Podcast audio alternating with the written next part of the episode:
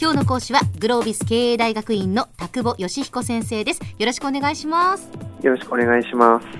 えー、田久保先生が監修なさったこれからのマネージャーの教科書自己変革し続けるための3つの力という、まあ、本に沿ってお話をしていただいておりましてマネージャーの力その3つの力というのが組織で成果を出すまずスキルですよね。そして、はい、まあ、仕事へのその思いの力情熱ですね、ね。はい、そして、はい、その思いがあるゆえに、まあ、ギャップが生じるそのギャップを埋める力というその3つの力が大切なんですよというお話で、まあ、はい、その3つの力を、えー、これまで教えていただきました。で、今日はどういうお話になりますか先生？はい。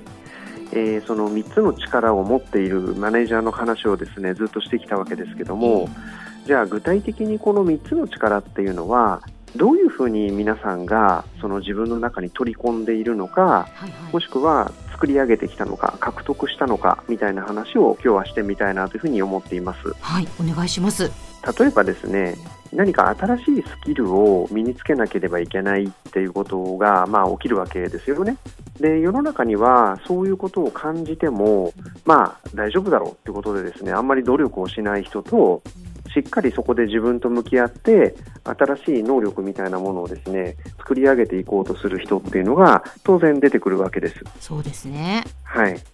ぱり能力を身につけている人のまず共通的に何をしているかっていうとですね、はい、非常に当たり前のことなんですけども今自分の置かれている状況はどういう状況なのかとか、自分が今までに培ってきたスキルっていうのはどれほどこれから役に立つのかみたいなことをですね、ちゃんと考えて自己認識を深めるっていうことをやるんですよね。自己認識を深める、はい、はい、世の中の変化に対して自分の能力って今いかほどのものなんだろうっていうことを認識しなければですね、新しい能